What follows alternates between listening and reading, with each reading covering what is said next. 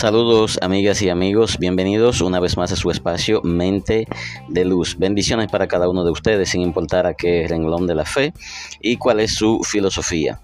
Después de haber tenido un tiempo de pausa, aquí estamos de retorno para pues proyectarles eh, nuestras eh, comunicaciones, nuestras eh, pues explayativas en cuanto a los temas conflictivos que existen, temas de tabú que pocas personas, casi nadie en el mundo se atreve a hablar acerca de eso, pues porque tenemos un grupos que se encargan de censurar a todos aquellos que pretenden hablar acerca de estos temas. Pero para eso estamos aquí en Mente de Luz.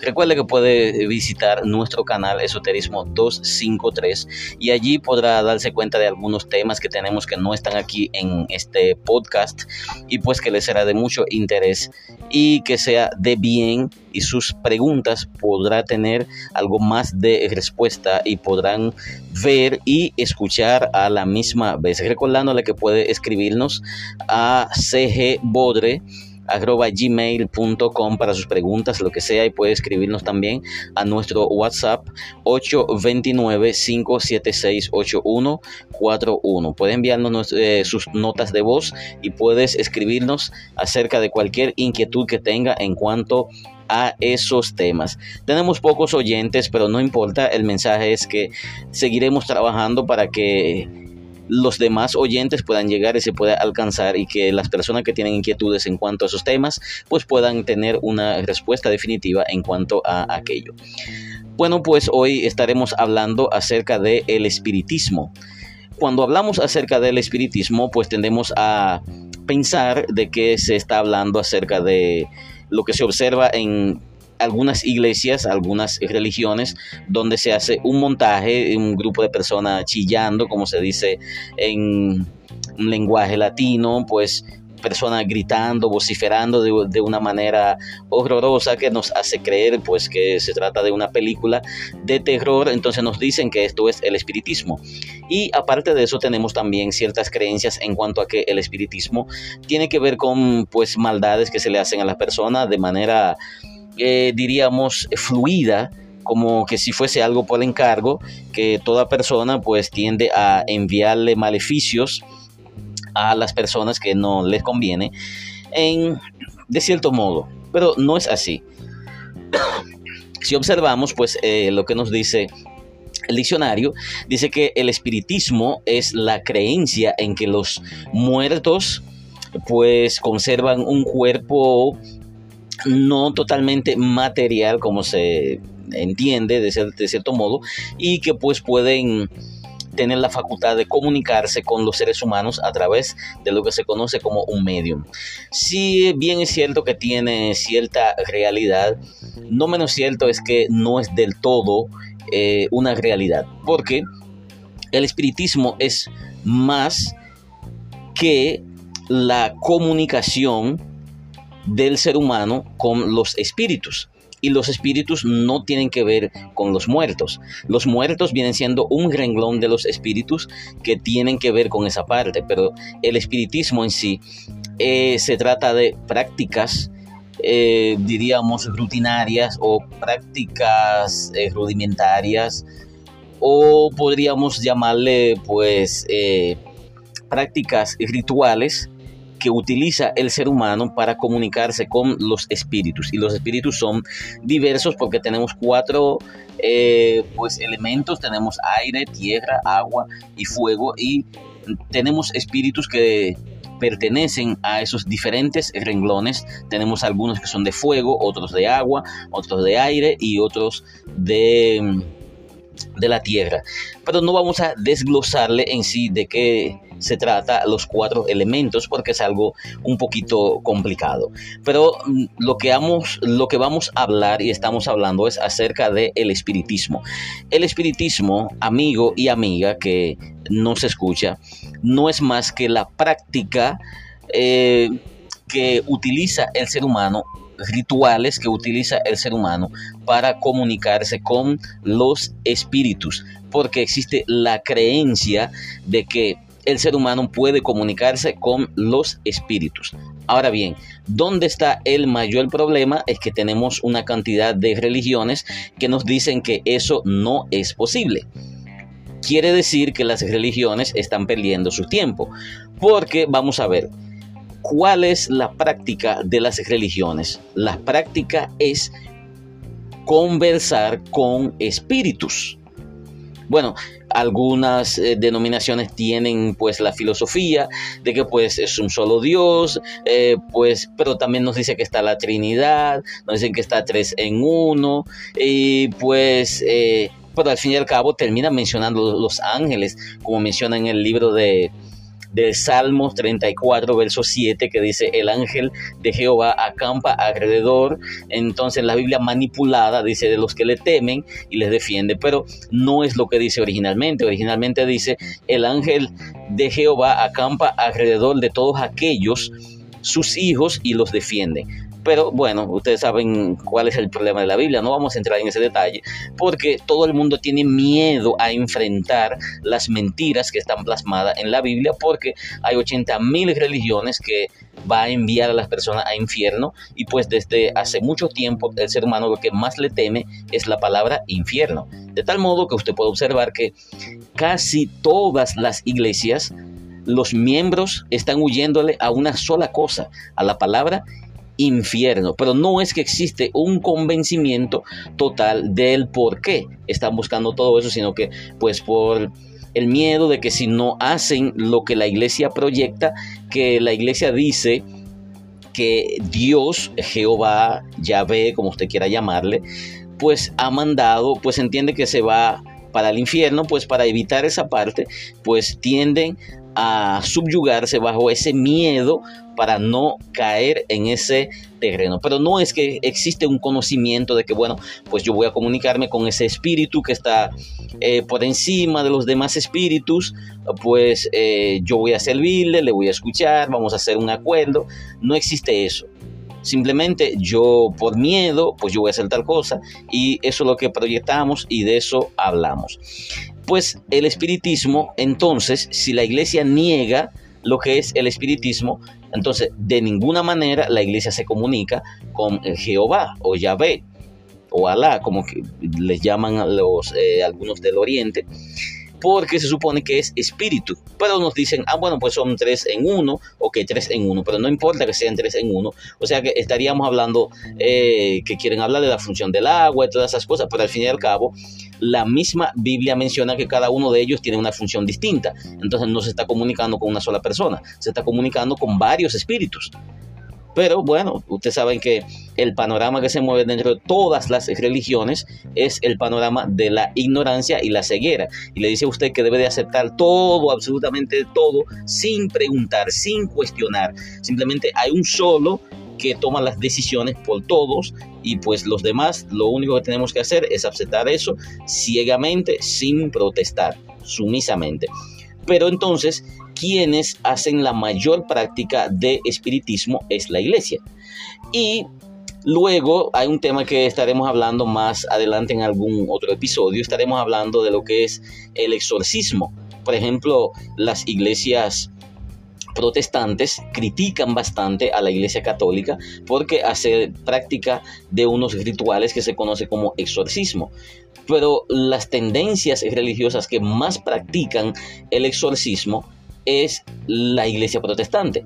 Pero lo que pasa es que la iglesia protestante siempre ha tenido algo por los siglos de los siglos, es que le tienen odio y pánico al conocimiento. Odio y pánico al conocimiento. De tal modo es que incluso envían a los feligreses a leer la Biblia es para poderle manipular mejor, para poderle inyectar esa creencia mucho mejor. Pero no es que tampoco quiere que se lea algo por ejemplo, algunas denominaciones religiosas hablan y dicen, pues hay que ser profesional, hay que buscar dinero, pero al fin y al cabo, cuando el predicador toma el micrófono, lo primero que dice hay un grupo que están estudiando y hay un grupo que están y comienzan. Hay un grupo que están estudiando, están pensando en ser de profesionales, están pensando esto y lo otro, pero no saben que la muerte viene cerca. Ok, le están diciendo que si están pensando en hacerse profesional, ganar dinero, están alejándose de Dios. Entonces aquellos que tienen el miedo a la palabra Dios, entonces automáticamente entienden que deben de abandonar sus estudios porque Dios le va a castigar, porque las denominaciones religiosas todas enseñan una sola cosa, que Dios es un monstruo que nada más sirve para castigar al ser humano. ¿Ok? Está rápidamente presto a castigar al ser humano pero el ser humano le suplica, Señor, yo quiero comida, Señor, yo quiero salud, Señor, yo quiero aquello, pero no presta atención casi a nada de eso. Pero sí, los predicadores de las denominaciones religiosas, casi todas, nos dicen que rápidamente usted hace algo que no le gusta a ese Dios y viene y lo destruye, porque es un Dios destructor, que le encanta destruir. Cierto o mentira, pues no sé, juzgue por usted mismo. Pero eso es lo que proyectan los predicadores, de que Él está presto a observar cualquier error que cometa el ser humano como si el ser humano fuese perfecto. Cualquier error que cometa el ser humano, pues ahí estará Él para lapidar, para castigar y pues para torturar al ser humano sin descanso. Vaya Dios eh, misericordioso. Dios misericordioso, pero nada más está atento a la tortura del ser humano. Y le encanta, eso es lo que nos dicen, que pues vino, vino un terremoto porque Dios estaba cansado del ser humano, vino la fiebre porcina, bueno, porque Dios estaba cansado de tanto cerdo que estaban eh, criando, ganándose mucho dinero y no le pagaron el diezmo, ahí está, fue, vino y pues torturó al ser humano por eso, ya no más cerdo, pero mira qué casualidad, acabó con los cerdos de los pobres, pero con los cerdos de los ricos no acabó. O sea, ese Dios tiene que revisarse, porque no entiendo. O sea que vamos a torturar al pobre, pero al rico vamos a dejarlo andar a sus anchas. Bueno, pero son cosas que usted tendrá que juzgar, porque permíteme decirle que hay otra cosa también que se condena dentro del panorama religioso, es que la cuestión de la lógica y de usar el cerebro, de pensar, eso está prohibido porque le dicen que usted nada más tiene que escuchar lo que le dice el Señor y usted presta atención únicamente a lo que le dice el Señor a través de la Biblia y más nada. No tiene que cuestionar, no tiene que pensar. Por ejemplo, si hace una pregunta lógica, lo primero que les dicen los líderes es que, ¿cómo usted se atreve a cuestionar a Dios? Pero si no se puede cuestionar, si no podemos cuestionar a Dios, ¿a quién vamos a cuestionar? Porque si están diciendo que Dios existe y pues es el todopoderoso, o sea que Él es que sabe todo, Él es todopoderoso, omnipotente, omnisapiente, eh, pues omnipresente, a Él es que hay que preguntar, porque si Él es omnipresente, Él es testigo de absolutamente todo. Entonces, si sucede algo, hay que cuestionarlo a Él, porque Él es testigo de todo si algo anda mal, hay que preguntarle, hay que cuestionarlo a él, porque él fue que creó. Entonces, si no podemos cuestionarle, entonces él no fue que creó. Entonces no es tampoco omnipresente, tampoco es omnisapiente, porque si, si es el que sabe todo, ah, pero no podemos cuestionarle. Y entonces, ¿para qué la sapiencia que él tiene? ¿De qué sirve? Ah, él es todopoderoso, pero no podemos eh, apelar a, su poderío, puede que le sirva el poder. Ah, para, o sí, para destruir a la humanidad que tenemos un deseo constante, porque no entiendo, porque la, las religiones en su mayoría tienen un deseo constante de la destrucción del ser humano, de la tierra. Hoy estuve en, un lugar y pues me encontré con un servicio de eso que hacen en, en la calle y había un predicador que estaba eh, lanzando pues su discurso y me recordó eh, el panorama de la vida donde se menciona de que los profetas, eh, las palabras que salían de su boca eran palabras de maldición. Y todo lo que predicó ese señor fue metiendo miedo y con un deseo constante de que venga la desgracia. Nunca produjo una palabra, ni una sola palabra de bendición para aquellos que estaban oyendo. Simplemente estaba diciendo, si usted no viene a Cristo, eh, mira cómo anda el coronavirus que te va a matar. Dios mandó el coronavirus para matar a los desobedientes, que Dios va a mandar un maremoto ahora mismo, que Dios va a mandar la muerte para que lo mate.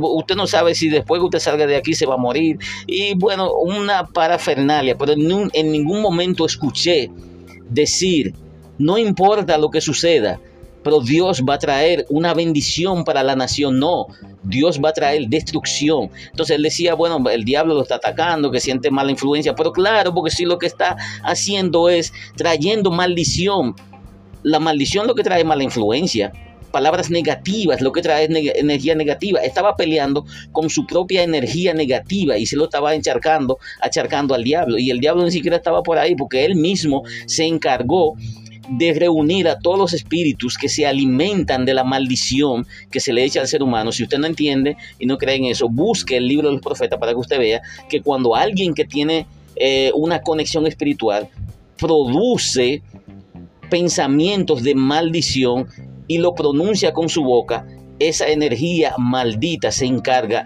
de regarse por todos los lados, trae lepra, trae aquello, trae lo otro. Por eso es que hubo un momento que los profetas hubo que silenciarlo, porque lo que salía de su boca era palabra de maldición. Entonces, los que se hacen llamar los nuevos profetas que traen esa palabra, lo único que traen es maldición, un deseo constante para de ver al pueblo sufrir, un deseo constante por el único hecho de que las personas no le están haciendo caso con sus razones, porque mire, por ejemplo, usted está enfermo, por ejemplo, en el lugar donde resido, ayer también tenía un servicio frente a mi casa, y cuando yo crucé, y pues sintieron algo, claro, debe sentirse, porque cuando un hombre que tiene poder cruza por un lugar, se debe de sentir. se debe de sentir. Y estaban danzando, hablando en lengua y este, todas esas cosas. Pero oigan lo siguiente, predicando a todas voces, pero personas que uno conoce. La pastora, esa señora, no le dice un buenos días a nadie. Esa señora no ha hablado con ninguno de los vecinos que residen en el sector. Bueno, con dos o tres que son de su iglesia, nada más. Esa señora y esos evangélicos no le hacen un favor a nadie si alguien tiene hambre y está esperando ser salvado, porque esos evangélicos de ese lugar les van a regalar un pan y un vaso de agua para sobrevivir, pues puede ir caminando solo o sola para el cementerio y si encuentra un lugar vacío, enterrarse él mismo o ella misma, porque ellos no le van a regalar ese pan ni ese vaso de agua. Entonces, usted le pide un favor, mire, yo tengo un enfermo ahí, ayúdame. Ellos no lo hacen para nada, ni siquiera se detienen a escucharle. Entonces, ¿cómo ese grupo de hipócritas se atreven a tomar un megáfono, coger un micrófono y una bocina y decirle a la gente que vengan a Cristo, que están con el diablo? Pero se supone que los actos que ellos producen son actos de maldad. Entonces se supone que la Biblia que leen dice que el acto de maldad proviene del diablo. Entonces si ellos lo que profesan, hablan con, vociferan que vengan a Cristo, pero de la manera que, en que ellos se conducen es la misma manera que ellos dicen que se conduce el diablo. Entonces eso es totalmente contradictorio. Y yo no sé por qué tienen tan poca vergüenza que cogen ese micrófono y comienzan a vociferar y a hablar en lengua y a predicar a la gente que venga a Cristo. Pero ¿con qué? Pero ¿con qué honor? ¿Con qué fundamento usted puede hacer algo así? Cuando no tiene ningún tipo de testimonio, cuando no puede mostrarle esa misericordia que predica, no puede mostrarle a nadie ese amor que predica. ¿Cómo es posible? Es todo totalmente contradictorio. Venga a Cristo para que su vida cambie ah, usted va a pasar de ser una mala persona a una buena persona. Pero sin embargo, los que le dicen a usted que venga a ser buena persona son los primeros que son malas personas, personas de mala influencia. Viven viendo al diablo en todos los sitios, pero a Dios nunca lo ven en ningún sitio. Pero ¿cómo es posible? Entonces, son reflexiones que nos hacen entender de que cuando hablan de que el espiritismo, eso es del diablo, de cierto modo hay que creerle porque ellos lo han vivido, porque ellos tienen el diablo metido en su corazón desde por la mañana hasta el anochecer, porque ellos siempre viven peleando con el diablo. Ah, mira el diablo aquí, mira el diablo los muchachos, mira el diablo los vecinos, mira el diablo en fulanito, mira el diablo en el colmado, mira el diablo en el almacén, mira el diablo en el supermercado, mira el diablo en el carro, mira el diablo en el autobús. Bueno, es que están llenos del diablo por todas partes. O sea que tienen totalmente la razón en ese sentido. Pero el espiritismo, vuelvo y les repito, existe lo que se llama la vía derecha y la vía izquierda.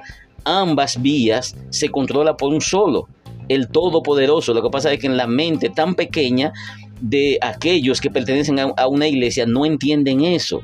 Cuando dice que una fuente no puede producir eh, dos tipos de agua, agua dulce y agua salada, se está refiriendo al ser humano. El ser humano no produce agua, por lo que pasa es que en la mente tan pequeña de esos seres que tienen pocas letras en su cabeza, pocos estudios, no entienden, se está refiriendo al ser humano. El ser humano no produce las dos fuentes. El ser humano simplemente se introduce dentro de cualquiera de las dos fuentes. Entonces, ¿quién se encarga de producir la fuente de agua dulce y agua salada? Es Dios. O sea que Dios produce agua, agua dulce y agua salada pero en su mente tan pequeña no pueden entender eso. O sea que la vía de la derecha proviene de Dios, la vía de la izquierda proviene y se sostiene por Dios. ¿Por qué razón? Porque Él es todopoderoso. Entonces, si Él es únicamente el sustentador y proveedor de la fuente eh, de la vía derecha, entonces Él no es todopoderoso, Él es uno de los poderosos. Pero se entiende hasta el día de hoy de que en realidad de la manera que sea, aunque han contado la historia de una manera manipulada, pero sí se puede entender que es el todopoderoso. Entonces, si Él es todopoderoso, entonces la fuente de la derecha y de la izquierda es lo mismo. O sea que la parte de luz y la parte de oscuridad es Él quien sostiene ambas partes. Él es la fuente de ambas partes. Pero como se diría de manera popular, no están listos para esta conversación. Tal vez en dos o tres milenios más podrían estar listos para esa conversación, porque tal vez eh, se alejarían un poquito de lo terrenal y se acercarían tal vez un poquito a lo espiritual, tendrían una mente un poquitito más elevada, entenderían de que ese mismo Dios fue el que dijo, yo soy amor y fuego consumidor. Es el mismo que le dice a los judíos, yo traigo el bien, pero también traigo el mal. Entonces, el mismo que dice, yo doy la cura, pero yo doy la enfermedad. O sea, le está diciendo que él, produce las dos fuentes, agua dulce agua salada, te guste o no. La realidad no la vas a cambiar. O sea, yo escucho gente que me dicen, ay, no, no me hable de eso. ¿Y qué importa? ¿Vas a cambiar la realidad con tu mentalidad? Ah, yo no acepto tal cosa. ¿Y qué importa que tú aceptes eso? No, tú vas a cambiar la realidad. Jamás. Eso es lo que a mí me encanta del, del sistema. Por más que usted quiera aceptar algo, engañarse a sí mismo, a sí misma, con eso no va a cambiar la realidad. O sea, eso es lo que a mí me encanta. Por lo tanto, a mí me gusta ajustarme eh, a la realidad. No me canso de decirle a los pocos que me escuchan, duré, permanecí dentro del campo del protestantismo porque no nunca estuve solamente con un concilio, sino que como músico y como líder tuve un paseo conocí diferentes concilios porque he tenido que aportar a diferentes concilios y conozco la mentalidad, pues le puedo decir, cerca de treinta y pico de años de ministerio y conozco las iglesias protestantes por dentro y por fuera. Lo que pasa es que hay cosas que no puedo mencionar por asuntos éticos porque hay tantas podredumbres que pues hay que dejar que cada quien haga lo suyo. Eh, pero yo conozco la iglesia por dentro y por fuera y permíteme decirle que no pertenezco al círculo de la iglesia por circunstancias que no les voy a mencionar y que no van a entender tampoco. ¿Y por, para qué perder el tiempo en eso? Pero sí le puedo decir que es un círculo tremendo. Pero al que pueda permanecer y quiera permanecer ahí y está destinado a permanecer ahí, acéptelo, no créelo, no, da lo mismo. Como quiera lo mismo, que usted lo acepte, lo crea, no, da lo mismo. Porque ningún ser humano se escapa de su destino.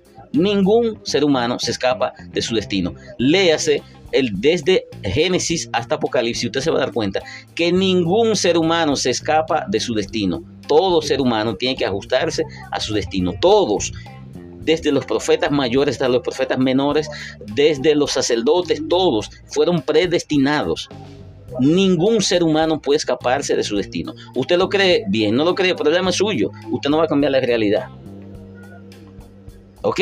Así que en el día de hoy recuerde que el espiritismo no es más que las prácticas rituales que se utiliza para comunicarse con los espíritus. Cuando hablamos la palabra ritual, para aquellos que son religiosos que tal vez nos puedan escuchar o son muy apegados a los asuntos religiosos.